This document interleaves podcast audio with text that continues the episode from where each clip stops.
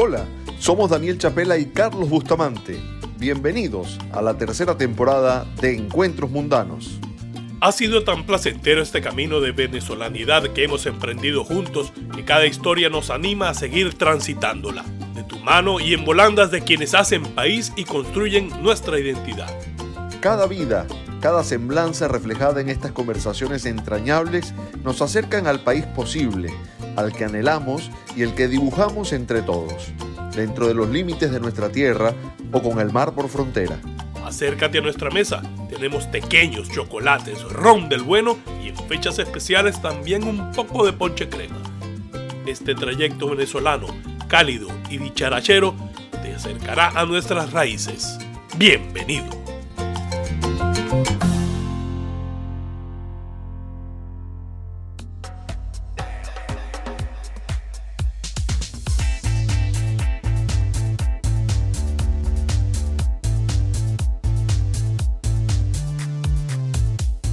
Bienvenidos a Encuentros Mundanos.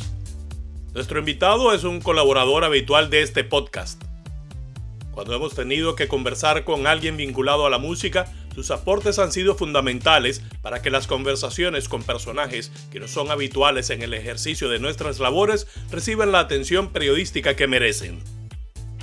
Alguna vez eh, recordarán, participó en uno de nuestros episodios, el que dedicamos a la figura de Oscar de León Gerardo Guarache es uno de los periodistas venezolanos más respetados en la fuente cultural.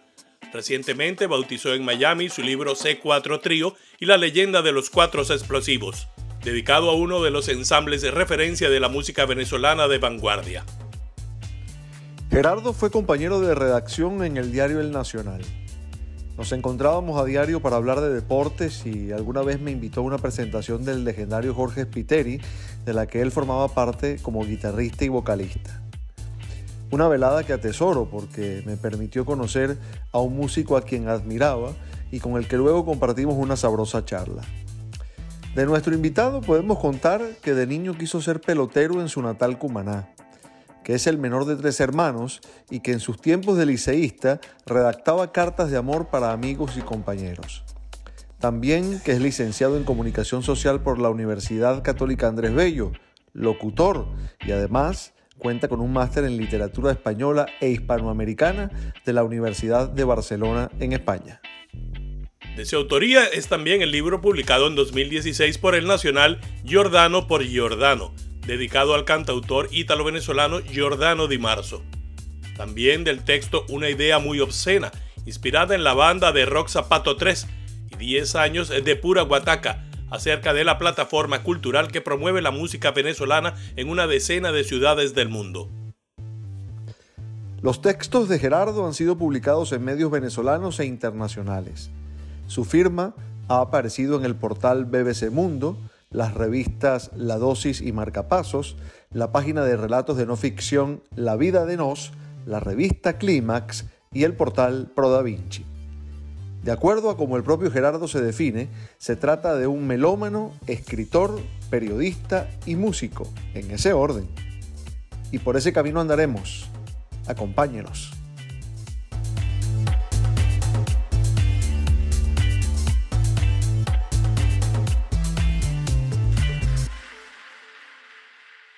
Bienvenido a Encuentros Mundanos, Gerardo Guarache Oque. A mí Cumaná me lleva a dos recuerdos. Playa San Luis, el, el, el, campanazo y la perimetral. ¿Dónde, dónde, dónde te ves tú? ¿O dónde nos encontramos? Bueno, el campanazo seguramente mis padres tuvieron ahí alguna fiesta, seguramente. Gracias, hijo mío. Sí, la playa San Luis es la playa de la casa de, mi, de mis abuelos paternos. Eh, mi padre se crió frente al mar, literalmente frente al mar.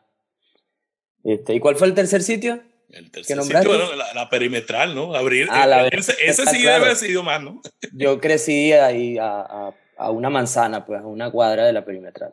Toda, toda, mi vida tiene que ver con ese malecón, con esa, con esa caminería a orilla de mar, ¿no?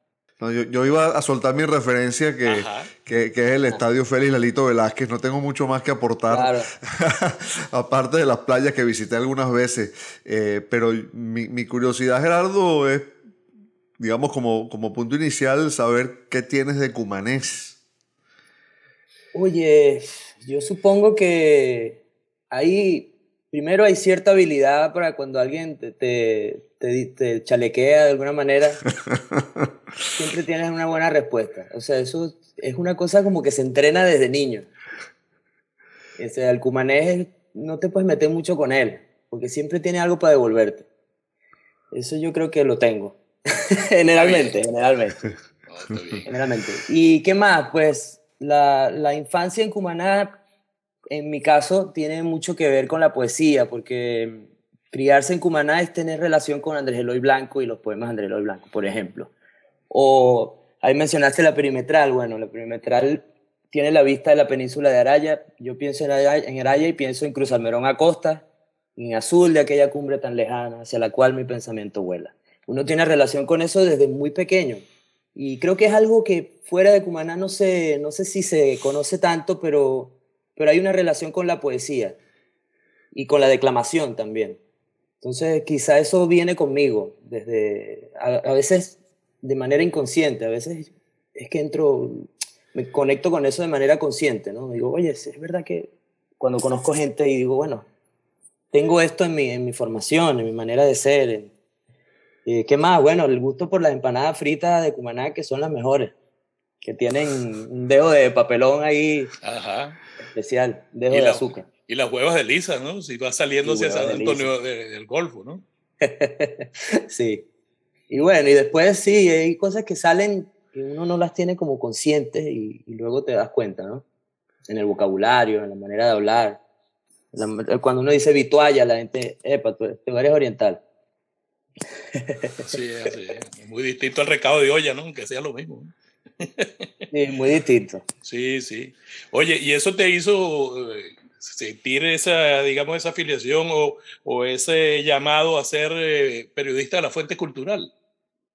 Es posible, lo que es posible. Lo que sí es que mm, sí hay una cosa instintiva en escribir en mí, o sea, desde que yo empecé a escribir como sin, sin tener una referencia.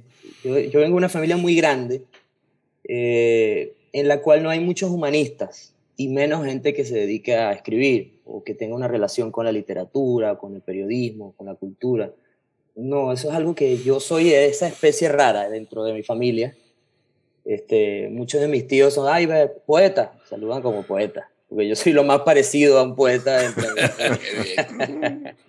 Entonces, yo, o sea, en mi, en mi recorrido me dio por ahí, o sea, el tema de la poesía. Hay gente que simplemente tiene a Andrés Eloy como, Andrés Eloy Blanco como una gran figura, pero, pero yo sí tenía como esa referencia de ese personaje tan inteligente y tan, tan ocurrente, tan, que tenía tal manejo de la palabra. O sea, yo he tenido relación con la palabra desde muy pequeño. En estos días me acordaba, curiosamente, que amigos de mis hermanos, que son mayores que yo, yo soy el tercero de, el tercero de tres, eh, venían a pedirme que le escribiera carta para las novias mm. a ellos. Y ellos triunfaban, entonces se iba corriendo la voz y venían más a pedirme que, que le escribiera las dedicatorias o que... Entonces escribí muchas, muchas, enamoré por encargo muchas veces. Gerardo, Gerardo de Bergerac. Una relación fraudulenta, totalmente, ¿no? Porque... Bueno, eso, eso, eso, seguro que quedó mejor que algo, alguno que hice yo, que fue copiarme la carátula de un disco, ¿no? Para escribir una carta. Oye, eh, Gerardo eh, está viviendo en Barranquilla, en Colombia. Eh, en la intro contábamos que, bueno, yo conocí a Gerardo en la redacción del Nacional y, ahí hablábamos mucho de pelota, de fútbol y, bueno, después contaremos alguna anécdota que compartimos también allá en Caracas. Pero si bien Barranquilla forma parte de la costa colombiana, no está precisamente a orilla del mar, ¿no? Pero mi, pregunta tiene que ver con, con Cumaná y su mar porque la gente que, es de, que es de la costa, la gente que se cría con el mar delante, tiene permanentemente el rumor del mar eh, en, su cabeza, ¿no? Eh, a, ti te sigue, te, es presente el, mar de Cumaná y cómo suena? Sí, sí, me es presente y o sea, uno tiene una relación con el mar muy, muy rara porque si lo tienes allí, estás bien, estás tranquilo, pero cuando estás lejos empiezas a añorarlo. Y si estás yo viví en Bogotá un tiempo y era como, wow, ¿cómo se llegará a la playa desde aquí, no? ¿Dónde estará el mar? Este, ayer estuve en la playa, ayer mismo. Y, y no sé, es una, como una cosa natural para uno, ¿no? La relación con la playa, con el, con el rumor de las olas. Y eso también tiene que ver con la música. La música oriental tiene esa, esa cadencia, eh, los galerones, eh, la jota, el polo eh, y el joropo oriental también. Entonces, sí, digamos que las olas, y eso que no soy de los, de los que pescan, en Cumaná todo el mundo pesca, pero yo no, yo es más de la visión del poeta, que pescan los demás, después yo me como, como el fruto del trabajo, de la faena. Yo agarraba, eso, eh, sí, no, agarraba esos carritos por puesto, digo carritos por puesto, esas lanchitas entre, entre Cumaná y, para atravesar el Golfo de Cariaco. ¿eh? Sí, que, después de la una de la tarde parecía que uno se bajaba, que hubiera nadado, eh, no, venía dentro de los sudados que uno llegaba, ¿no? Y mareado, ¿no? claro, claro, por eso es más recomendable los tapaditos, los famosos tapaditos. Los tapaditos, eh, les cuento, miren, los tapaditos tienen, Daniel, eh, adelante va, no va como los lancheros que van atrás en el motor, van adelante con un volante manejando un, un camión, ¿no? Punteando, ¿no? Y tienen como, yo, yo me monté la primera vez y vi como cinco frasquitos de alcohol, ¿no? ¿Y, para qué tiene tanto alcohol? Nada, pegan un grito, aquí hay un mareado y el tipo se el, el, frasco atrás, ¡ah! lo atajan y le meten su alcoholazo a la nariz para que se despierta. bueno, sí, anécdotas de esas hay muchas. Este, pero sí, por ejemplo, y, por ejemplo, ir a las playas de Mochima y quedarse hasta muy tarde no es nada recomendable. Ya después de las 4 de la tarde la marea se pone, se pone ruda. Y ve a los lancheros muy tranquilos. Los lancheros están un día más en la oficina, ¿no? Y uno va agarrado de la lancha. Sí, sí. Con un miedo terrible. Rezándole hasta los santos que no, que, que a los que nunca le has rezado. Pero bueno el otro día, Gerardo, eh, que compartimos en la presentación del libro de C4 Trío aquí en, Miami, Gerardo estuvo unos días en Miami en la presentación, eh, me contabas que, de chamo quería ser pelotero. Sí, sí, por, muchos años, digo muchos, pero como 10 años de mi, infancia, desde que, más o menos desde que tengo uso de razón, yo estaba entrenando con un equipo de béisbol. Eh, existía el equipo de, que se llamaba Suodito, por las siglas de Suode, del sindicato de, los obreros de la gobernación del estado Sucre. y, yo entré allí desde muy pequeño. Y, esa es una experiencia que yo no cambio por nada, eh, el, haber jugado béisbol menor. Eh, primero que te, te relaciona con un equipo, ¿no? con la posibilidad de lograr algo grande si, te, si, si, si generas sinergia, si, si trabajas en equipo. Segundo, te conecta con gente de todas las clases sociales y te genera una sensibilidad también. Mm. Eh, pero sí, yo, soy, yo, era, yo era un niño que yo soñaba, mi padre me decía que yo estaba dormido y yo estaba, y le hacía gestos de, de lanzar y de batear y de que yo soñaba con el béisbol todo el tiempo. Mi infancia fue toda beisbolera, absolutamente. Y hablábamos de esto porque el fútbol no era una influencia para nada. El fútbol era cuando los mundiales y y mi padre era admirador del, del, Brasil del 70, entonces él tenía simpatía por, por Brasil, pero, pero el béisbol era lo que mandaba en la casa. Y somos, y lamento que estamos aquí en disparidad, Daniel, pero somos muy caraquistas todos. No, no, quería tomar el tema, pero bueno, ¿qué vamos a hacer? Yo sé que aquí está este, ese, esta correlación de fuerzas se va, cambiando en cada programa, en cada episodio de los encuentros mundanos, pero esta vez estás en desventaja. Ahora, ser, caraquista en Cumaná, yo no me lo imagino. Sí, pero bueno, éramos, somos una familia grande y mi papá es un tipo grande, entonces eso ayuda mucho. Esto lo digo porque por tradición en el oriente, digamos, hay, mucha afición magallanera, ¿no? Claro, del, del oriente quedó esa, quedó esa diferencia. Sí, el, Cumaná está, yo creo que si hacen una encuesta, sí, hay una gran mayoría de magallaneros. Pero bueno, En la casa tenían que, había censura. bien, qué bien. Sí. Mírate que entremos. Siempre, había una caja de cohetes en mi casa. ¿eh? Cuando ah. Caracas quedaba campeón, siempre. Y en las dos finales eh, tiraron los cohetes, digo, en las dos primeras finales. Mira, la primera final, escucha, esto está bueno, yo sé que me estás echando pena, pero la primera final lanzaron los cohetes por Brasil. Porque se quedaron, los cohetes se nos quedaron fríos en la 93-94. Claro, claro, por el Mundial de Estados Unidos, ¿no? El Mundial de Estados Unidos. Entonces fue para ya, bueno, ya, qué carrizo, ¿sabes? voy, a perder, voy a perder los cohetes, vamos a lanzarlo por Brasil. Cualquiera diría, wow, esta gente es súper fan, serán brasileños o algo, pero no, era porque los cohetes eran para el Caracas y, nos quedaron fríos. Y bueno, aquel, aquel rolling que le pasó por debajo de la pierna a, a Henry Blanco, bueno, no lo voy a olvidar nunca. Sí, sí. Yo tampoco. Y al traidor de Oscar Azoka. Es un traidor. Imagínate tú, imagínate tú. Bueno, bien, bien, se llevó ese botellazo, ¿no? De los cardenales aquella vez. Uy, sí. Mírate que empecemos a hablar de, de libros y tal. Yo, yo este, tengo que, que, contarles algo. A mí se me quedó este comentario en el tintero una vez en, en, en un, en un tweet, ¿no? Tú sabes, escribí el tweet tal y, y me distraje en alguna otra cosa que llamó la atención y bueno, y no lo envié. Bueno, voy a aprovechar y lo, lo voy a hacer aquí eh, conversando con Gerardo. Gerardo escribió una nota con Soledad Bravo, que, que de leerla eh, a mí me llevó a un concierto en el Poliedro, me transportó a un concierto en el Poliedro, estando yo en cuarto, quinto año de bachillerato, de Soledad Bravo con, con Willy Colón y con, y con la, la Orquesta Sinfónica. O sea, eso es para, para darles a ustedes, digamos, esa, esa sensación de lo que es leer a Gerardo Barache escribiendo sobre música en, en las páginas donde escribe y obviamente si consiguen sus libros. Y, y, eso, eso es lo que, lo que iba a poner yo en ese tweet, pues, ¿no? Que, que, me había transportado a ese concierto en el Poliedro cuando yo tenía, qué sé yo, 16, 17 años.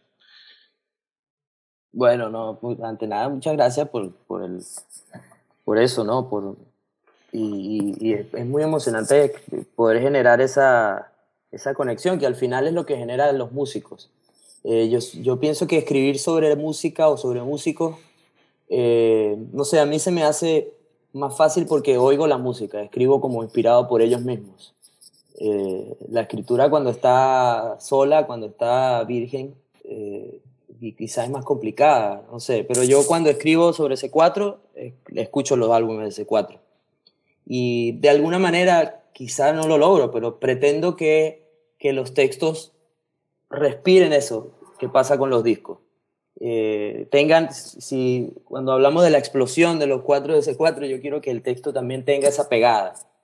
Eh, y, y esa, esa, fluctuación que tienen los conciertos de C4, ¿no? que son muy enérgicos y de pronto muy nostálgicos. Eh, procuro hacer eso. Y bueno, se da en algunos casos, ¿no? Uno no conecta con todos los artistas de la misma manera. Eh, pero sí trato de que eso pase. De que y además de que los ritmos tengan algo que ver. La escritura tiene una musicalidad. Eso. Ella sola.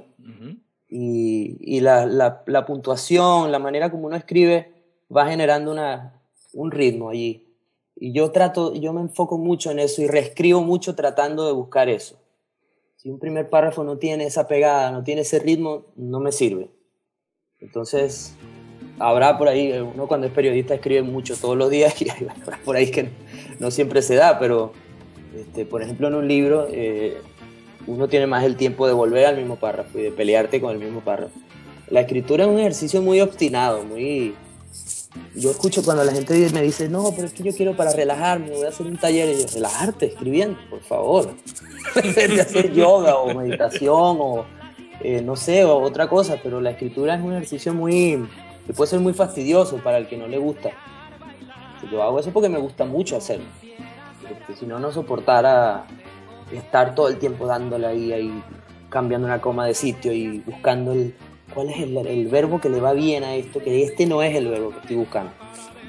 Entonces, pero a mí la música ayuda mucho, volviendo a la pregunta la música ayuda un montón. Y Soledad Bravo, por ejemplo, tiene tal historia, tiene tal, eh, tal expresividad en su manera de cantar que uno no, escuchas un disco de Soledad Bravo y es como transportarse inmediatamente a, no sé, a una época y al mismo tiempo es algo medio temporal, ¿no? De ella. Este, ese disco de Soledad Bravo del año 82 de, Déjala Bailar, es un disco que tú lo escuchas en cualquier momento y dices, wow, es increíble, es fabuloso. Vamos a escucharlo.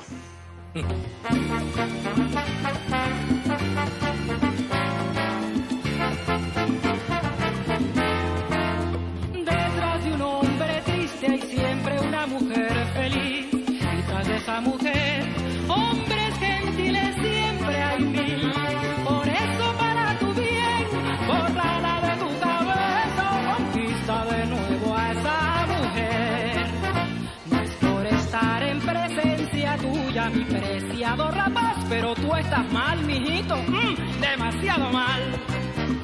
Son las seis y ya el baile revienta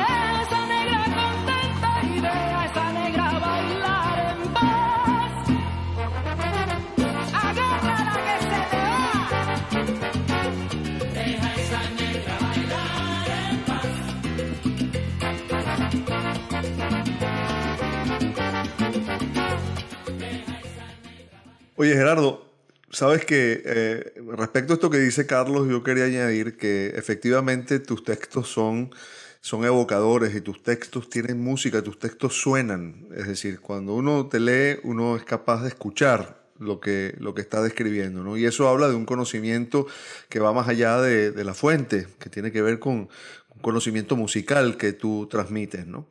Y hablabas de, de, poner una coma, de poner un acento, de elegir los signos. Yo alguna vez discutía con alguien sobre, sobre, este, sobre ese tema de la puntuación y la poca importancia que se le da. Y, y, usaba la, la, analogía del trabajo del arreglista en la música, ¿no? Que eh, definitivamente es un trabajo artesanal y elegir la puntuación es ponerle la cadencia al texto, ¿no? Entonces, eh, doy esta vuelta porque quería preguntarte acerca de la sensibilidad que se requiere para escuchar música y la sensibilidad que se requiere para escribir. ¿Cómo conectas las dos cosas? Eh, sí, bueno, yo, yo supongo que, que, ha ayudado mucho el, la, mi formación, y no, no, lo digo en la carrera universitaria, aunque, aunque sí, pero yo crecí en una casa donde se escuchaba música como, como quien come. Eh, una cosa cotidiana, diaria, una cosa elemental, básica, de una necesidad básica humana, ¿no? de poner discos. Eh, y uno va aprendiendo a distinguir una cosa de otra. De niño me gustaban las cosas que le gustaban a mi papá y que le gustaban a mis hermanos mayores. Que aunque nací en el 82, siempre tengo mucha influencia de los 80 porque mi hermano, mis hermanos oían música de los 80. Este, y eso va generando una proximidad con la música, distinguir una cosa de otra. A mí me gusta mucho el ejercicio de oír una canción que no conozco y adivinar de qué época es, por ejemplo. Las técnicas de grabación fueron evolucionando y tú dices, esto debe ser de finales de los 70, que se usaban muchos, muchos vientos y era muy pomposo, como un disco de Camilo VI, que es muy papá, papá, papá, muy grande, ¿no? Por ejemplo. Eh, y la escritura son dos cosas que van como por caminos paralelos. Y la, la, mi gran alegría, o sea, en mi carrera ha sido combinar esas dos cosas. Eh, la, la, escritura ya se cultiva con otras cosas, leyendo literatura, leyendo a los grandes maestros. ¿no? Eh, luego viene ese ejercicio medio antinatural de escribir sobre música, de escribir sobre sí. sonidos. Entonces, uno no hace sino tratar de describir o de acompañar lo que pasa. No lo puedes emular, no lo puedes... Eh, tiene que ver con lo que me hace sentir a mí, por ejemplo. Es un ejercicio muy subjetivo y, y de pronto doy en la diana este, atino con lo que pueden sentir los demás. Es ahí está la... Hay como mucha honestidad en eso. Es decir, oye, estoy, esto me está pasando por alguna experiencia particular o es que esta música genera esto en la gente. ¿Qué es lo que pasa con esto? ¿Por qué suena así? ¿Y por qué genera esto en el público? Eh, al final no estoy respondiendo para nada a la pregunta de Daniel, pero por ahí van los tiros. Son como dos, dos caminos que se juntan, ¿no? la sensibilidad para oír música es una cosa y después para darle nombre. Eh, hay que ejercitar el vocabulario bastante, hay que ejercitar la lectura, que es la única manera de, enriquecer eh, esa paleta de, colores, esa, esa, caja de herramientas que uno puede usar a la hora de describir o de, o de nombrar algo, ponerle nombre a una cosa que es sonora. En el caso de C4 es más complejo todavía, porque no tiene letra. ¿no? Entonces, se supone, Héctor Molina de C4 el otro día decía en la presentación que, que las canciones no tenían historia, porque no tenían letra. Y yo digo, bueno, sí, sí tienen. Pasa es que es más, hay que hilar más fino, ¿no? Hay que hilar mucho más fino. Uno escucha Billy de Jorge Glenn, merengue que él compuso dedicado a su padre, a, a, Billy, y, puedes entender qué es lo que siente Jorge por su papá.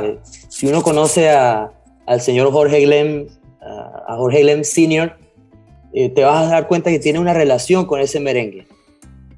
Él es, un tipo muy afable, muy ocurrente, es muy buena onda, es como un, un joven, un, señor de cierta edad, pero que es como un muchacho al mismo tiempo. Y ese merengue tiene esa cosa disparatada oriental.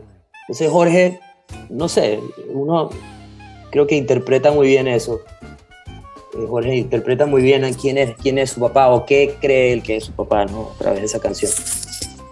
Qué, difícil tiene que ser, eh, Gerardo, eh, atrapar, a ver si se entiende el símil, atrapar lo etéreo, ¿no? es decir, lo etéreo es la, la, musa, ¿no? Lo que inspira, porque al final traducimos lo que a nosotros nos produce sensorialmente cualquier expresión artística, en este caso la música, pero qué difícil es ponerle eh, discurso a algo que en esencia es etéreo, ¿no? Absolutamente, sí. Fíjate que cuando me, comentabas esto, pensaba que el, hecho del exilio eh, ayuda también, porque no hay interferencias. Eh, digamos que es una experiencia muy, eh, como digo, muy nítida. No tengo, no tengo, no estoy en Venezuela, no estoy rodeado de referencias. Eh, y cuando escucho un disco de C4, inmediatamente me sumerjo en eso y encuentro cuáles son las cosas que distinguen a esta música del resto, ¿no? ¿Por qué es venezolano esto, por ejemplo, de C4?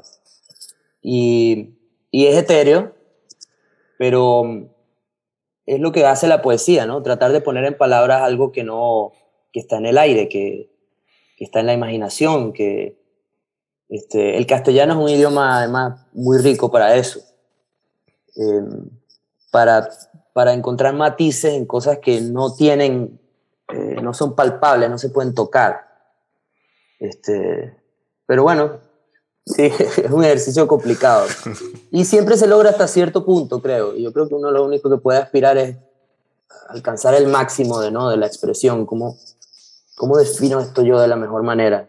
Hay una canción de Jorge Glenn, vuelvo a Jorge Glenn, después voy a hablar de Edward y de Héctor para que no se vayan a poner celosos. Pero además que está con el paisano oriental, ¿no? claro, sí, sí.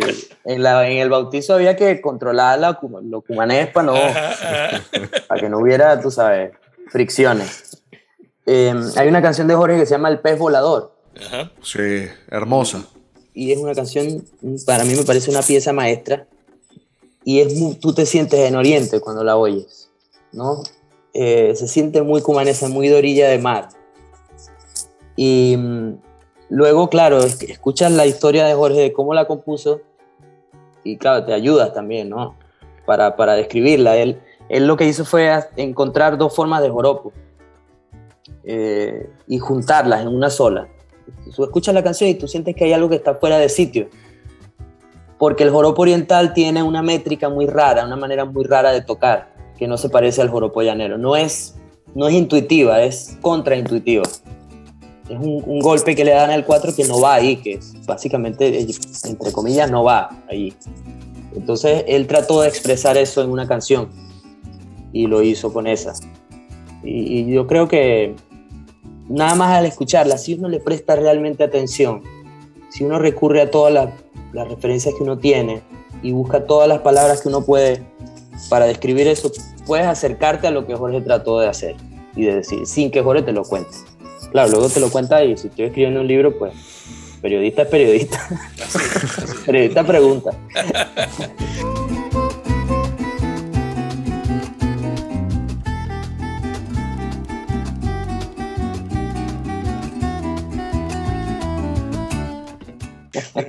Además de que tú mismo también eh, tienes tu historia musical, no que cuentas historias musicales, sino que tienes tu historia musical. Tú eh, tocas guitarra, cantas también, compartiste con un, con un señor respetado incluso de formación aquí en Inglaterra, ¿no? Eso lo contamos en, la introducción, pero quiero que tú desarrolles. Y yo fui testigo. Ajá. Daniel, sí, Daniel fue un show. Ajá. Lo que hicimos en el, en el Ateneo. Eh, sí, yo, yo, tuve una breve pasantía musical. Eh, cuando, claro, hablar de C4 y después hablar de mi historial como músico es un exabrupto, pero está bien, vamos a, vamos a, me voy a dar esa, esa licencia. Eh, siempre toqué guitarra rock and roll, un poco por, por influencia Beatles, sobre todo los Beatles son como como los grandes culpables, ¿no? De que yo agarrara una guitarra cuando estaba adolescente y, y se me dio esa gran fortuna de entrevistar a Jorge Spiteri y en su casa y que Jorge Spiteri, no sé, él, como que olfateó, como que este muchacho como que toca, tú tocas, y entonces yo sí, agarra una guitarra y pues él tiene, la, la, la sala de Jorge era como era como un museo, ¿no? Como una tienda de instrumentos más museo, más memorabilia. Y tenemos un montón de guitarras, bajo, piano de cola negro, grandote, eh. Entonces yo agarré una guitarra y empecé a tocar y sin saberlo estaba como en un casting. Oye, ¿qué te sabes de los Beatles? Empecé a tocar lo que yo me sé de los Beatles. Y, puedes cantar, trató de hacerme cantar en armonía, que eso es una cosa que siempre eh, no es tan sencilla, ¿no? Que uno sostiene una nota y el otro hace una nota distinta. Y yo lo hacía, claro, porque lo hacía con mi bandita en Cumaná de muchachos del colegio. y terminé me diciendo, oye, ¿tú no quieres tocar con nosotros? Tenemos el viernes una presentación y yo, wow. Entonces yo dije, bueno, y empezamos a ensayar y empecé a tener una doble vida que duró unos años. Una doble vida en el día en el diario y en la noche tocando. este, terminaba muy cansado, pero la pasé muy bien en ese tiempo y, y además hice una amistad muy bonita con Jorge, que, que no cambio yo por nada. Eso fue una experiencia muy bonita. Este, y bueno, y relacionándolo con lo anterior, el, el hecho de, de, de, tener alguna idea de cómo funciona la música, porque no es mucho, yo nunca he estudiado formalmente en un conservatorio ni nada, pero tengo cierta idea de qué es lo que pasa, ¿no? Eso ayuda mucho a conversar con músicos, a entrar en el mundo de ellos, ¿no? Entonces, en el ejercicio periodístico, al final, Daniel, mientras más conoces tú sobre la materia, más fácil puedes decodificar eso para el, para el lector, para la audiencia. Este, y eso es básicamente lo que me funciona, de, de, saber tocar algo de guitarra o de piano y tal, es que puedo explicarlo mucho mejor. Y los músicos a veces no lo saben hacer, no lo saben explicar. Entonces uno puede hacer esa tarea. Oye, eh, Jorge Spiteri falleció lamentablemente hace relativamente poco y eh, ese habría sido un invitado de este podcast sin ninguna duda. Eh, pero como no lo tenemos presente, yo, yo quisiera que, que nos contaras sobre él y sobre su sello como artista para nuestra cultura. Bueno, básicamente si pensamos en el 2003, 2004, cuando fue promulgada la ley eh, de responsabilidad social en radio y televisión, eh, surgió una onda a la que le llamaron, entre comillas, neofolclor. Eso quería decir, eh, más o menos, una relación entre el rock, el pop o, o géneros mucho más contemporáneos con especies de raíz tradicional. Jorge Peter hizo esto en 1973 Así es. en Londres, Inglaterra. Así es muchos años, 30 años antes de que ocurriera esto en Venezuela. O sea, no era nada nuevo. Em, él descubrió, estando en Londres, él se fue con su hermano Charlie. Pero primero se fue su hermano Charlie y después Jorge se fue con su otro hermano y llegaron allá y tenían algo así como 10 dólares en el bolsillo. O, o libra, no sé, pero no, tenían, no tenían dinero para nada. y, y se establecen allá, viven irregulares por un tiempo y todo, este, y forman una banda. Y descubren, estando en Inglaterra, que ellos que son tan fanáticos de Traffic, de los Beatles, de Jimi Hendrix, de Santana, que lo que ellos tienen que hacer más bien es algo que tenga que ver con Venezuela o con, con la tradición caribeña latinoamericana. Porque ellos llegaban y veían, wow, veían a Rod Stewart y veían todos estos tipos que hacen, los que hacen blues, soul, rock and roll y tienen toda la vida haciéndolo desde que nacieron. Entonces, ellos dijeron, tenemos que tener una impronta, ¿no? un sello distinto. Entonces empezaron a meter otros músicos venezolanos que llegaban exiliados allá, flautistas, y, y la música empezó a ser una cosa mestiza y bien rara. Eso todo el mundo lo puede escuchar en el disco Spiteri, que tiene una culebra, una, una cobra en la, en la portada, una portada muy bonita. Y bueno, lograron una cosa increíble porque convencieron a un, a un ejecutivo de una disquera a grabarles un disco de estos cuerda de melenudos venezolanos que estaban viviendo en Londres en el año 73, que era una cosa muy rara. Eh, y esa es como la primera, el primer gran dato de, de, Jorge, que hay un programa que se llama Top of the Pops, que era muy popular en los años 60, 70, todos los artistas que se respetasen pasaban por ahí y ellos estuvieron en ese programa. Eh, hay unas entrevistas de los Beatles en la BBC, que el entrevistador era un hombre muy famoso, cuyo nombre no recuerdo ahora, y a ellos los entrevistó el mismo tipo. A mí me dio escalofrío cuando Jorge en su casa me puso, mira, este. Y yo escuchaba la entrevista y oía la voz de Jorge hablando en inglés. Y el hombre que le respondía con esa voz que yo conozco porque lo he escuchado en las entrevistas de los Beatles. El mismo tipo entrevistándolos a ellos, presentándolos en la BBC al público londinense. Entonces Jorge logró esa cosa mágica, era amigo de los Wailers y, y de Bob Marley. Y hizo una vida como de sueño. Y luego de eso, bueno, Jorge también logra pegar una canción dos veces el número uno en Venezuela. Eso es una gran proeza. Amor la lanza él, Amor is to love you, Amor is to care. La lanza él y la pega y después los amigos invisibles la lanzan y la vuelven a pegar. Porque la canción es un hit por, por donde se le mire. Entonces, bueno, Jorge fue un músico muy, muy brillante, un tipo muy desordenado, pero brillante, pero brillante, siempre. Y además de una, de una generosidad, por otro lado, eh, que es muy poco común. ¿no? Me abrió las puertas de su casa y nos hicimos amigos muy rápido y, y no sé, uno no conoce todos los días a un tipo como ese. Mm.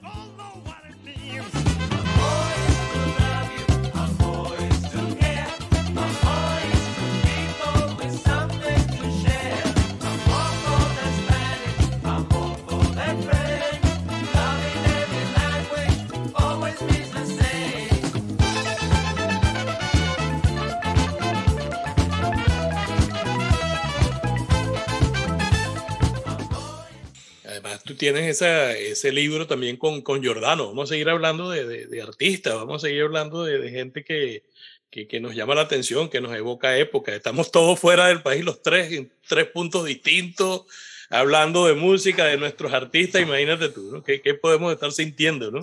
¿Cómo fue, cómo se dio ese, ese, esa, esa conexión, ese libro con Giordano?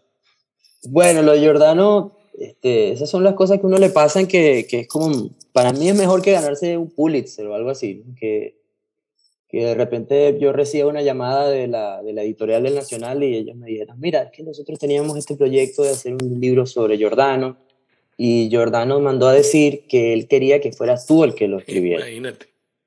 Tú y nadie más el que tienes que hacer el libro. Y yo, wow.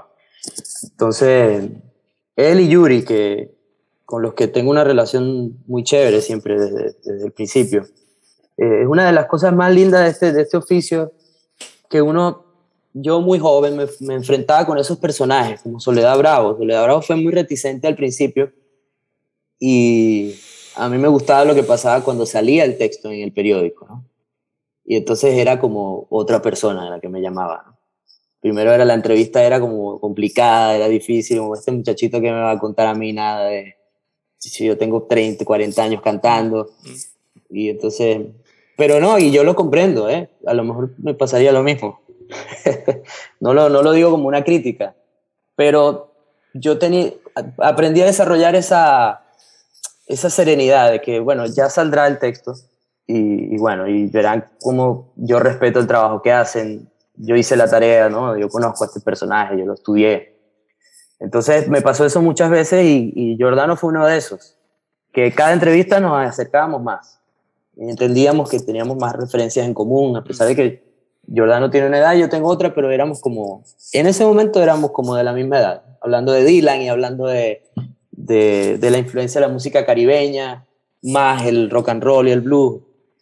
Este, yo conocía todas esas referencias, entonces se hizo cada vez más fácil conversar con Giordano, hasta que ya era como, bueno, como dos amigos conversando. Y así surgió ese proyecto. Él decía, oye, el que mejor puede hacer este, este libro es, entonces llámenlo a él. Y así empezamos a conversar, lo mismo que hacíamos para escribir una nota específica del diario, empezamos a hacerlo en su casa horas y horas conversando. Eh, y, y, bueno, imagínate la, la, responsabilidad, Carlos, que, que un tipo como Giordano te dé mm. su historia para que tú la escribas.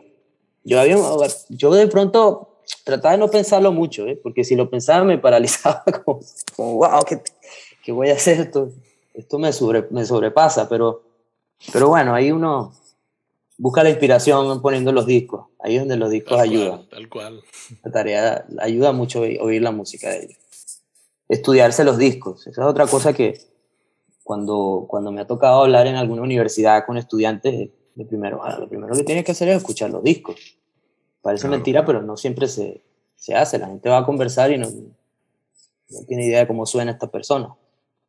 Y, y esa es como la, el primer, la primera información. Eh.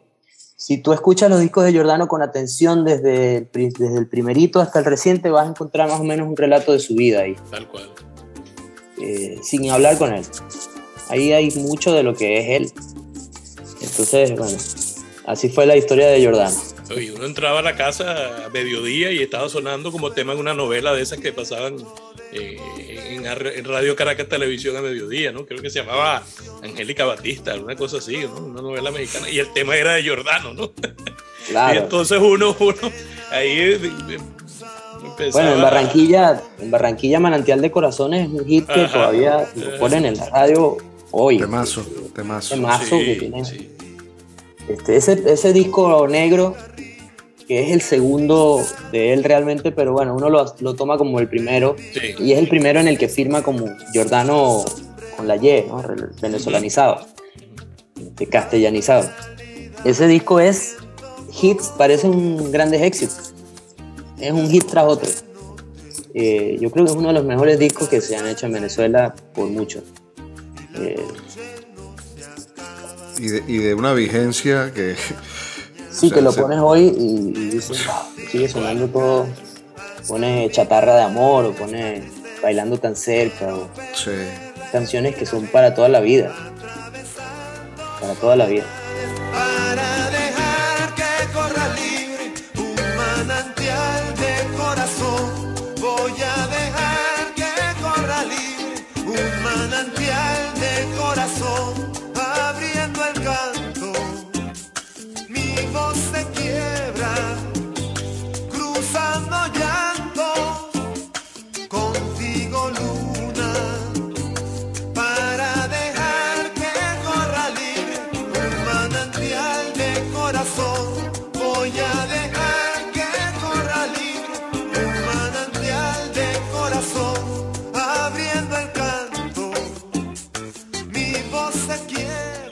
Gerardo, ¿cómo, ¿Cómo llegas a, al proyecto del libro de C4 Tribu y cómo ha sido tu camino acompañando a, a, este ensamble que ya podemos decir es icono de nuestra cultura?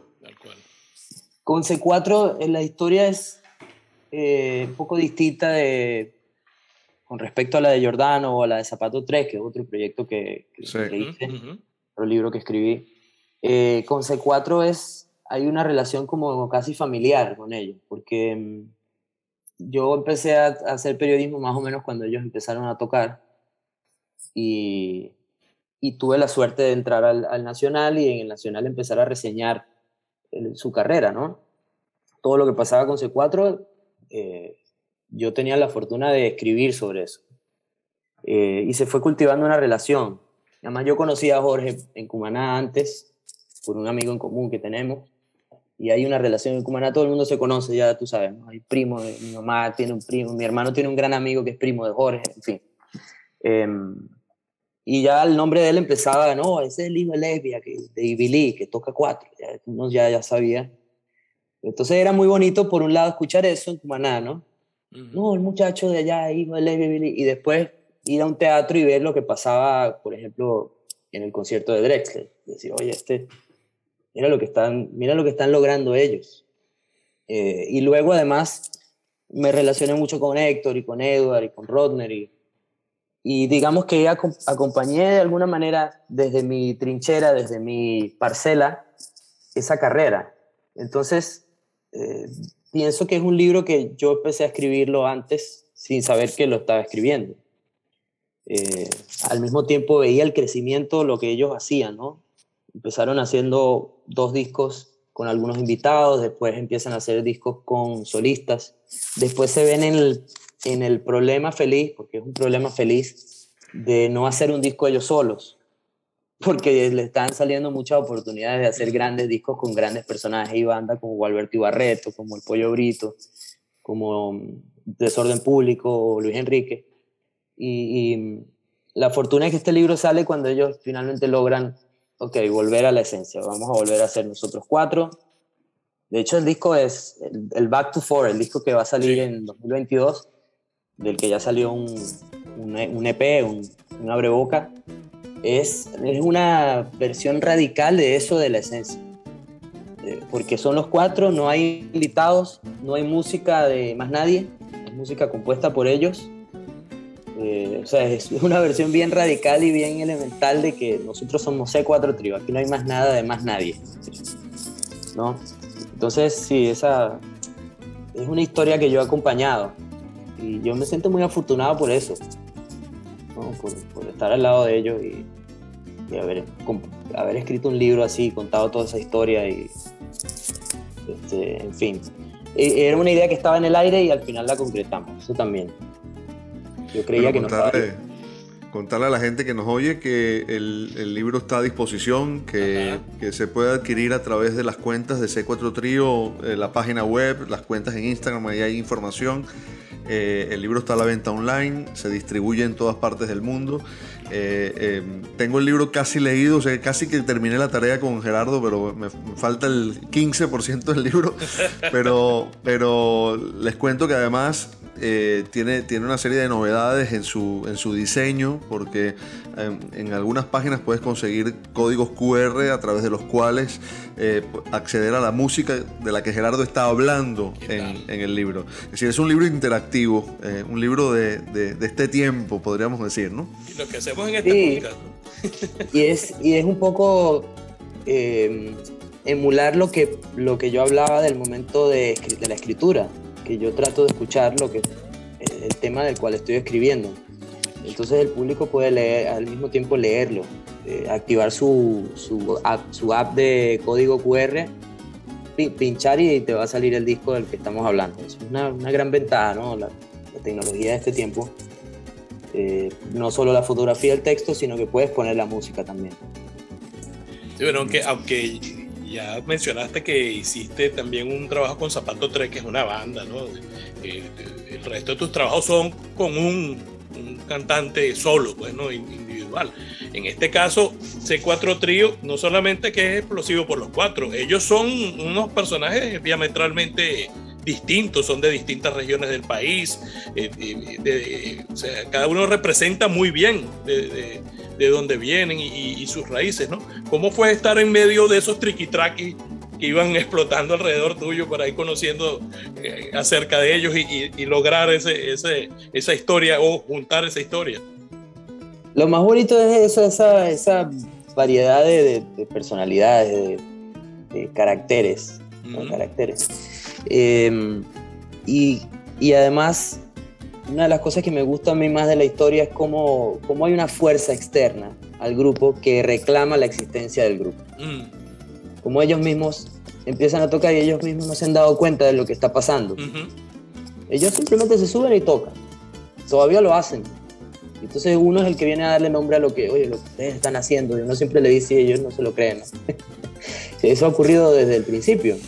Este, es ahora, digamos, desde, cierta edad del grupo que, que ellos tomaron conciencia de, lo que, de lo que generan, de lo que pasa, de la relevancia que tienen, de lo importante que son para un, para un muchacho que está aprendiendo a tocar el 4, que por cierto es una cosa que yo siento que en mi generación no ocurría y está ocurriendo ahora. Hay una generación eh, de jóvenes eh, que son fascinados por el 4, que, que tienen a C4 como una gran referencia. Son como unos personajes. Y, y me pasa con, con, familiares, amigos, hijos de amigos, que tocan el 4 y yo lo que hacía era jugar béisbol. Lo que uh -huh. decía, ¿no? El 4 no era... Yo escuchaba el 4 en los discos de Gualberto. pero, pero eso pasó con ellos. No solo es una consecuencia de ese 4, sino de, claro, los ensambles, como el ensamble Gurrufío, por ejemplo, como el cuarteto, como Raíces de Venezuela, que fueron construyendo esa historia de la que ellos son herederos y, y, vaya que tomaron el testigo, son un, un, gran relevo, ¿no? Para, para tomar el testigo de esa, de esa historia y llevarla hacia adelante. Eh, C4 es un grupo que, además, eh, el libro es un primer acto, siento yo, de su carrera y creo que tiene posibilidades ilimitadas de lo que pueden hacer musicalmente de ahora en adelante, ¿no? que viven en, viven en el extranjero y, y ya están establecidos. Siempre hay un, una primera etapa del exilio que es empezar a tratar de caer bien, ¿no? de caer en, en el sitio, de poner los pies sobre, sí. sobre, el lugar al que llegaste. Y bueno, eso yo les tengo, tengo muchas, muchas expectativas de lo que va a pasar ¿no? a partir de, de ahora. Eh en este podcast han, han, estado como invitados dos miembros de C4 Trío, eh, Héctor Molina y Edward Ramírez. Estuvo uno que estuvo de prestado, Miguel Ciso, que le hizo una suplencia a Jorge Glem en algún momento. Claro. Y, lo, y, los menciono porque a propósito del libro hay, hay un, un relato sobre Jorge, eh, cuando ellos fueron asesorados por un coach en el que eh, les hicieron escribir sobre papel en blanco eh, hacia dónde proyectaban su ensamble cuando ellos recién daban sus primeros pasos, ¿no? Y Jorge dibujó un, un mapa mundi con el 4 como queriendo expresar a través de eso que quería universalizar el instrumento, ¿no? Y casualmente los tres, de distintas maneras, hablaron sobre la universalización del instrumento, ¿no? Y, y, yo te quería preguntar, Gerardo, ¿en qué punto ves eso? Si ya lo, lo podemos decir como un hecho que está universalizado o está en proceso de, y por qué ha ocurrido eso. Sí, yo diría que está en un punto más avanzado de lo que estaba hace 5 o 10 años. Eh, eh, es un proceso, ¿no? Eso es un proceso lento, ¿no? de, que, de, que, un instrumento se posicione como una especie de, de marca. Eh, pero sí, sí estamos en, en, presenciando eh, ese cambio en la manera como se percibe el instrumento desde fuera de Venezuela. Uh -huh. un poco lo que sueña Jorge es que se piense en el 4 como en el banjo de Bela Fleck o se piense en el 4 como la mandolina de Hamilton de Holanda, uh -huh. el mandolinista brasileño que es un sí. fenómeno. Eh, y eso ya está ocurriendo y está ocurriendo porque cada escenario en el que uno de ellos está, y me encanta que hayas mencionado a Miguel Ciso porque no solo se trata de C4, C4 Trío por supuesto es un grupo que, que ha hecho, o sea, que tiene un gran ladrillo dentro de, esa, dentro de ese castillo que estamos construyendo. Y digo estamos porque creo que el libro ayuda mucho también. Sí. Uh -huh. eh, y este podcast también ayuda, por supuesto. Eh, este, Miguel no es solo C4, sino es Miguel. Miguel Ciso está haciendo un trabajo increíble y además se está moviendo por otros escenarios u otras esferas. Eh, en Europa él está viviendo en Dublín, pero se mueve entre París, Madrid, este, donde también está Leo Rondón, que es un gran cuatrista. Eh, y ellos todos son como una especie de, de, satélites, ¿no? que ellos van dejando, por donde van, van generando una onda expansiva. Y cada vez que ellos tocan ante un gran personaje, volviendo a Jorge Glem, Jorge Glem lo ha invitado Paquito de Rivera muchas veces. Paquito de Rivera es, un, es una especie de institución, ¿no? Un músico respetado por prácticamente todo el mundo, una especie de, de no sé, como de Quincy Jones latinoamericano, no sé. Eh, y Paquito es un fan de Jorge. ¿no? Entonces lo invita y Jorge aparece y ya el público se lleva una idea de, ¿qué instrumento es este? Cada vez está ocurriendo eso más. Cada vez más, más escenarios a los que el 4 está llegando. Y, y eso a mí me trae una gran alegría, como seguramente a ellos, porque estamos seguros del potencial que tiene este instrumento y del potencial que tiene ese instrumento en las manos de estos grandes músicos. Eh, la música que ellos hacen no es una cosa, no es una cosa eh, que puedas obviar, que puedas, es algo que escuchas y te cambia el rato, te cambia el día, te genera una cosa que no habías experimentado antes. A veces me encantaría estar en el cuerpo de una persona que no ha escuchado cuatro y, se presenta ante ese cuatro trío y tocan la periquera por seis, con seis por derecho y la gente se queda, se les cae la mandíbula y dice, wow, ¿quiénes, ¿quiénes son estos locos? La, la reacción es siempre la misma, yo he visto eso muchas veces. Me encanta ver al público cuando es como las reacciones de, de, YouTube, que están muy de moda ahorita, que la gente pone, voy a escuchar a Luis Miguel, que nunca lo escuchaba, y ponen a la gente con cara impresionada. Eso ocurre con C4 a cada rato. A cada rato esa periquera por seis por derecho, perdón que te interrumpa. Eh, si usted tiene depresión, ah. no vaya a terapia. Póngase periquera por seis por derecho. Y si quiere, la olla al costado. Y es un shot de energía impresionante. Y se acuesta en el sofá y la pone a espalda suya y le va a hablar mejor que nadie. Perdón, perdón, Gerardo, perdón. No, absolutamente. Y eso lo hablábamos en estos días. Sí, sí. Eh, eh, que yo, por ejemplo, pongo un disco de Betsaida Machado y La Parranda del Clavo y a mí me, A mí me acomoda el ánimo. Yo, lo, yo de verdad es como, tengo que agradecerle a los músicos por eso, siempre. Este, la pandemia fue una época muy, muy deprimente para muchos, muy difícil, ¿no? el encierro, y eso ha ayudado un montón, como ayudó este podcast, por ejemplo, como ayudaron los, los humoristas también. Pero sí, la, ese puede ser el Zumba también. es un shot de energía y de venezolanidad. sí. nuestro país que está pasando por la situación que sabemos, eh, está esa otra cara, ¿no? Está esa, eso que va contracorriente, absolutamente. ¿no? la música va como por un lado, como, como desafiando la, la circunstancia, desafiando la dificultad.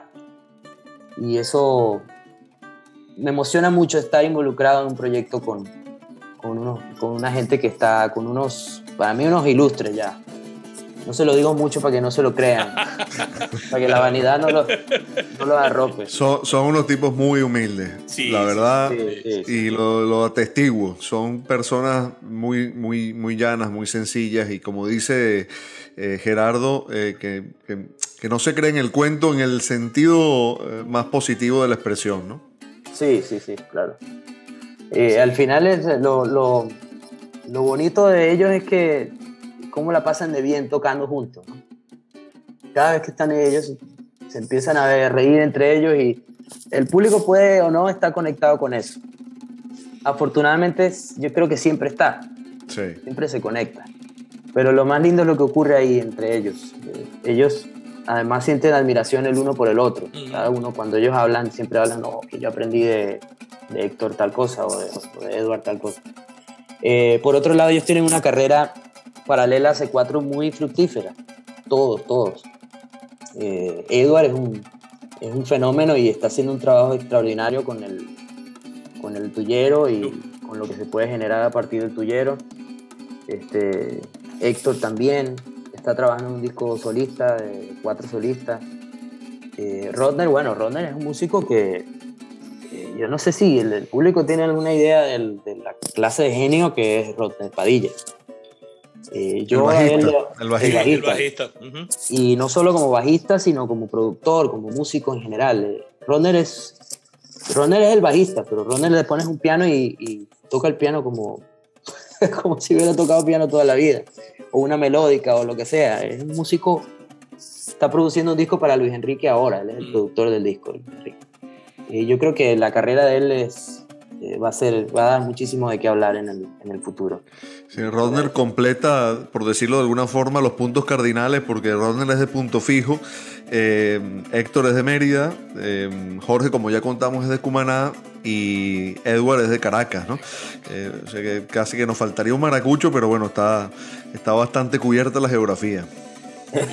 Totalmente. Sí, ¿no? Bueno, eh, ese bajo amalgama, amalgama el grupo, o sea, es, es, digamos Claro. el complemento, pero eh, bueno, y en sus manos, ¿no? Porque cualquier bajo no creo que, que pudiera estar, eh, digamos, a, a la par de, de- no, no, tres personajes, ¿no? no, es muy difícil Eh, hacer lo que él darle- hace. Hay que darle re- su, su- su gran importancia a Rodner. Yo cuando les consulté a ellos, eh, la respuesta fue muy, muy graciosa de cada uno, pero más o menos eh, promediando la- la- la- los testimonios, era, no era que la música necesitaba el 4, es que después que la tocaban con Rodner, decían, "Ah, esto, o sea, nos arruinó la canción, ahora nos parece que está todo vacío y flaco. O sea, cuando Rodner, nos- después que Rodner la tocaba, ellos iban solos y decían, ya no suena igual, ¿qué pasa? Que necesitamos a Rodner. Increíble, increíble, sí. Sí, sí, eso es lo que ocurría con él. Una vez que probaban las canciones con él, se la, es como cuando uno probó un jamón ibérico de bellota por primera vez y sentiste que te habían engañado toda la vida, ¿no? Todo lo demás no es jamón serrano, Sí. como le llaman. Sí, totalmente de acuerdo. Tal cual. Es una experiencia. Te vuela las tapas, como eso. Te vuela- o cuando te hacen un upgrade a primera, a primera en el Primera avión. clase, no es una volver. maldad grandísima, es una maldad terrible. Sí. Sí, sí, sí, totalmente, totalmente. Oye, qué buen símil ese. Apar- aparte que estoy salivando aquí mientras estamos hablando. ¿eh? A ver dónde consigo yo un pata negra aquí en, en Miami. ¿eh? En Miami. Oye, yo, quisiera hacer referencia a algo que conversamos el otro día, Gerardo, porque eh, estamos acercándonos al cierre del podcast y no quisiera dejar pasar la, ocasión para conversar sobre esto, ¿no? Nosotros hablamos allí sobre los caminos que cada uno de ellos está siguiendo de manera individual y, hacíamos la correlación de eso con la realidad del país, ¿no? Cómo los venezolanos nos hemos ido esparciendo por el mundo, así como ellos han hecho caminos eh, de manera individual y cuando se juntan ocurre algo, ¿no? Por el que escucha C4, el que lo ha escuchado en vivo, hablo de mi experiencia hace 9, 10 años, cuando los escuchas ahora notas un cambio eh, sustancial, ¿no? Eh, por supuesto que la esencia está, pero hay una evolución musical que se percibe. Eh, y, y en buena medida es producto de lo que cada quien ha hecho a modo individual, de las influencias que ha recibido, de los lugares en los que ha tocado, de los músicos de los que se ha rodeado, ¿no? Y de alguna forma es lo que los venezolanos estamos viviendo en este proceso migratorio, eh, absorbiendo de otras culturas, dejando eh, señales de la nuestra eh, en esos otros lugares y a partir de allí construyendo una identidad que no es un elemento estático, sino que está evolucionando y cambiando permanentemente. Y me parece que es una reflexión que, que, que en buena medida resume el concepto de este podcast y de estas conversaciones y que me gustaría que, que compartieras con nosotros tu punto de vista. ¿no? Sí, absolutamente. eh, yo siento que, que, digamos, la, la- si existiera un manual de buenas prácticas del exiliado, ¿no? Sería, no, no tenerle miedo a, a absorber algo, a reconocer algo de, del- de la cultura a la, que se, a la que uno se inserta de alguna manera. Eh, yo leí hace muy poco un libro de, Irene Vallejo, escritora de Zaragoza, filóloga, que se llama El infinito un junco, que recomiendo un montón. Y ella decía que la, la invasión romana fue diferente a todas las otras porque se apropió de la cultura a la cual invadió. Los romanos tomaron el territorio, pero no quemaron los libros, no quemaron la cultura helénica. Ujú. Ellos agarraron todo eso y lo potenciaron porque ellos sabían que tenían una, tenían una pata coja, digamos, en la cultura. A ellos les faltaba eso. Entonces ellos aprendieron a admirar, fíjate, ¿no? Ellos, ellos aprendieron a admirar a los dominados, que fueron los griegos. Y ellos se apropiaron de todo eso y lo aprovecharon y lo insertaron a su propia vida y trataron de buscar la manera de crear algo a la par de eso. Y en este caso, obviamente nosotros no estamos dominando a nadie, nosotros simplemente llegamos a, a buscar oportunidades y a, y a tratar de tener una vida tranquila y, mejor. Eh, pero sí, sí reconozco y sí, eh, digamos, trato de buscar eh, la manera de absorber de cada lugar. En el caso de estos músicos de C4, ellos les viene eso como muy directo por la música, por, la- por lo que oyen. Invitan a uno de ellos a... Edward estuvo viviendo acá en Colombia y lo invitaban a, a conciertos de acá, de, de música colombiana, de pasillos, o de, y él aprendía todo lo que podía. Edward él toca el tiple ahora, el tiple es un instrumento eh, típico de acá, colombiano. Y él, y él grabó discos tocando el tiple. ya eso es que él se, lleva, se llevó esa información ya, él la tiene. ¿no? Aprendió a tocarlo. ¿eh? Además, un fenómeno con instrumentos de cuerda, o sea, una facilidad grandísima para agarrar un instrumento nuevo y ya, ¿no? A los meses se puso a estudiar. Es un- lo, lo llaman el nerd del 4, porque es muy cual. estudioso, es muy estudioso, muy fajado. Este, y eso ha pasado con todos ellos. Jorge eh, tiene también roce con muchos músicos de muchísimas backgrounds diferentes, de muchísimos instrumentos y géneros, mucho jazz. Y Jorge está recibiendo toda esa información. eh, y aquí viene la reflexión. No deja uno de ser venezolano, uno no puede dejar de ser venezolano, no va a dejar de serlo nunca. Eh, más bien, tenemos que buscar una mejor versión de nosotros mismos y yo creo que eso es lo que C4 está buscando, ¿no? Eh, su música es una expresión de eso, de buscar la mejor versión de nosotros, ¿no? buscar la mejor versión de lo que el grupo puede lograr. Estoy este, divagando un poco, pero No, no, no. o sea, por ahí va, por ahí va, el, eh, por ahí va la idea y creo que cada vez suena mejor y no dejen de sonar venezolanos. No tiene que, no tiene que llevar la etiqueta en la frente para, para mostrar el, tu denominación de origen. ¿no? Eso, no- eso viene con, con uno. También al mismo tiempo tenemos una, un gentilicio muy golpeado, del cual pues podemos conciliarnos, podemos conciliarnos muy fácilmente poniendo un disco de C4 trío. Eso se lo, se lo aseguro a quienes estén escuchando este podcast. Eh, eh, eh, sí, es simplemente una, una vía muy rápida para reconciliarte con el, con el sitio del que, del que todos nosotros venimos. Este, y de que podemos hacerlo mejor siempre. ¿no? Podemos trabajar más duro y hacerlo mejor, ser, ser mejores ciudadanos, mejores todo. ¿Cuál es el próximo proyecto de Gerardo Guarache? Eso me lo preguntaron en Miami y les dije que cómo se atreven, ¿no? A hacerme esa pregunta. Acabas de parir cuatrillizo y te están preguntando que cuándo vas a buscar el quinto, ¿no? Sí, todavía no, ¿qué, tal cual. qué- qué bola tienes tú, no? Pregúntame eso. ¿Cómo te preguntas? ¿Y, el- y- y para cuándo la hembrita? Y cuando te exacto, cuando tienes un hijo que que estás todo trasnochado con ojeras, no has dormido nada, no sabes lo que es ir para el cine, ni nada, ni tomarte una cerveza, y vienen a preguntarte que cuándo tienes el otro. No, sí, honestamente, querido público, en este momento no hay ningún plan concreto de, proyecto. Nada que se pueda revelar todavía aquí. Bueno, pues tenemos tenemos que seguirte eh, siguiendo, o lo pueden seguir siguiendo en, en Guataca, en su cuenta Gagueando, en todos los artículos que publican, los trabajos que publican en todas las páginas, porque no se, no se van a arrepentir. Si a usted le gusta la música, eh, no solamente venezolana, porque Gerardo también nos, nos ha abierto eh, las puertas a, un- a una cantidad de artistas que, que- que uno, a pesar de la digitila- digitalización, ¿no? De, que uno puede ahorita tiene acceso a cualquier cantidad de música, eh, no, no todo está tan, tan, digamos, frente a tus ojos, ¿no? Y, y bueno, si quieren estar eh, o quieren conseguir una nueva referencia que escuchar, van a tener una buena guía con, con Gagueando. No, y, y busquen el libro, ¿no? Además. Ah, no, Busquen el libro, está, Ah, está extraordinario, sí, sí. Eso cuatro ya porque- más, de- más que dicho. Sí les voy a Este decir podcast- ahora pensando dos proyectos, dos proyectos. Ajá, ¿ves? Ahora estoy pensando, pero no son de libro. Bueno, Uno es un disco de él, mandolinista cumanés Remigio Morocho Fuentes, Ajá. que Guataca acaba de lanzar. sí. Y pues tuve algo, algo que ver con, con- como la, la producción de este disco, ¿no? No la producción Ajá. musical, la producción musical es del maestro Aquiles Baez. Eh, y el otro es un disco de Jorge Glenn que tiene que ver con esto que hablamos. Grabó un disco con un acordeonista estadounidense que se llama Sam Ryder. Y Sí. ese disco va a salir en la primavera del 2022. Y le doy en dato que hay un verso ahí, un par de versos en un estribillo que son míos. Ah, Entonces, wow, ahí qué bueno.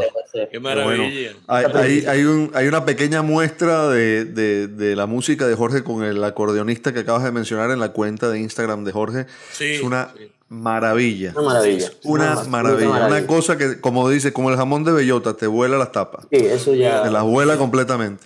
Es una maravilla. Bueno, este podcast le debe mucho a Gerardo, así que eh, y teníamos muchísimas ganas de conversar con él. Eh, Gerardo, agradecidísimos por esta riquísima charla que bien no habríamos podido tener en un bar, con la diferencia de que no estaríamos ni sobrios ni habríamos terminado en una hora. Exactamente. Eso es una verdad, una verdad del tamaño de, bueno, de una destilería. No se pierde la, la esperanza de poderlo hacer. Parafraseando la canción. Exactamente. El, otro día fue con un buen ron de Ponsigué y, y con Oh. una magnífica, con una magnífica charla. Ese fue el otro problema de lo, de lo, de lo cumanés, que estaba exacerbado ese día. El ron era de Ponsigué. De. Entonces era muy fácil que se confundiera, lo, se confundiera no, todo. No, no eran solo los cuatro los explosivos, ¿no? Sí, yo sí, en un descuido pensaba que estaba en el Teatro María Rodríguez o en el Teatro Luis Mariano Rivera de allá en Cumaná. Qué maravilla. Entonces, bueno, Gran abrazo, Gerardo. un abrazo Un abrazo, grande. muchas gracias a ustedes.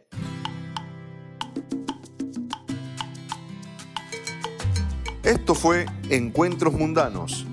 Gracias por acompañarnos y suscribirte a través de todas nuestras plataformas.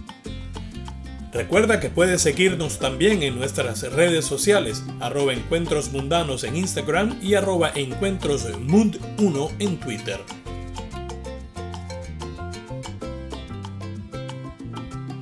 Nos quedamos para la sobremesa. Abrazo inmenso y bien venezolano. Hasta que un nuevo encuentro nos reúna.